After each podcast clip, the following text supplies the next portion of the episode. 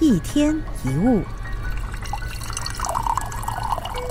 如果今天你请一个人帮你买珍珠奶茶，他买回来的却是红茶，你会有什么反应呢？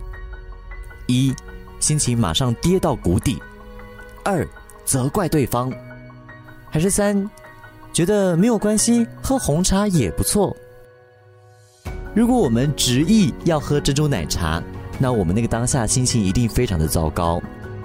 但如果你觉得没有关系，喝红茶也不错，也许心情就会好一点。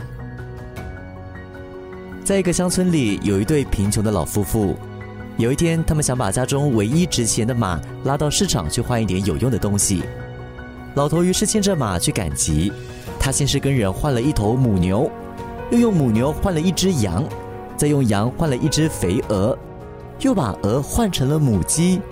最后用母鸡换了别人的一大袋烂苹果。最后，他扛着一大袋子的烂苹果到一间小酒店歇息，遇到了两位英国人。英国人听了他的经历之后呢，就哈哈大笑，说他回去一定会被他的老婆给骂死啊。老头却坚持说绝对不会。英国人于是用一袋金币跟他打赌。老头子回家之后。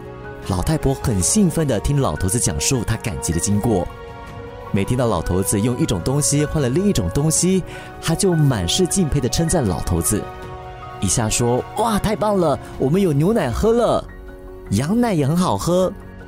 哇，你换了母鸡啊，那我们有鸡蛋可以吃了。”最后，当他听到老头子背回了一袋已经开始腐烂的苹果时，他没有生气，反而高兴的说：“太好了。”今天晚上我们可以吃苹果馅饼了。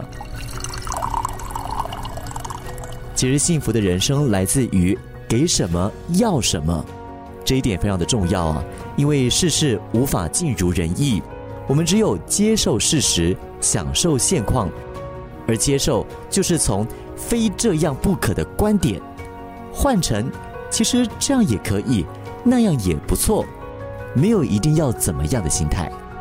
一天一物。